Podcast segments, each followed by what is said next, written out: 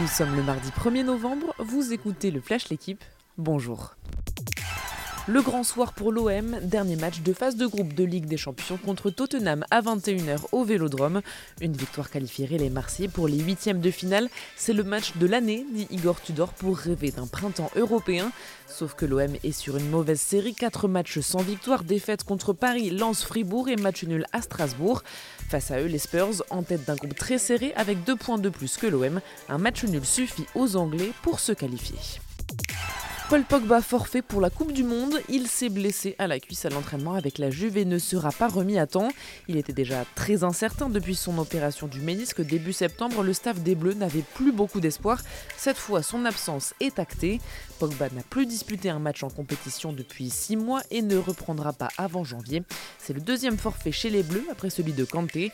Chouameni et Rabiot apparaissent désormais comme les plus expérimentés au milieu de terrain pour aller au Qatar. La liste sera annoncée mercredi prochain. Gilles Simon repousse son départ à la retraite. Il s'est imposé hier soir contre Andy Murray au Masters Mills de Paris. Il a renversé l'Écossais après avoir perdu le premier set 4-6, 7-5, 6-3. Un combat de 2h50 devant mon fils Gasquet et Tsonga bien installés en tribune.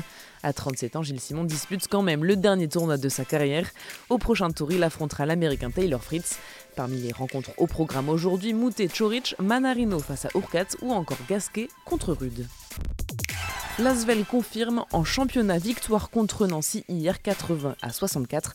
Large succès grâce à un très bon début de match. Après s'être rassuré en Euroleague à Victoria, les Lyonnais qui doivent désormais faire sans Geoffrey l'Auvergne en chaîne. Prochain match vendredi à Bologne.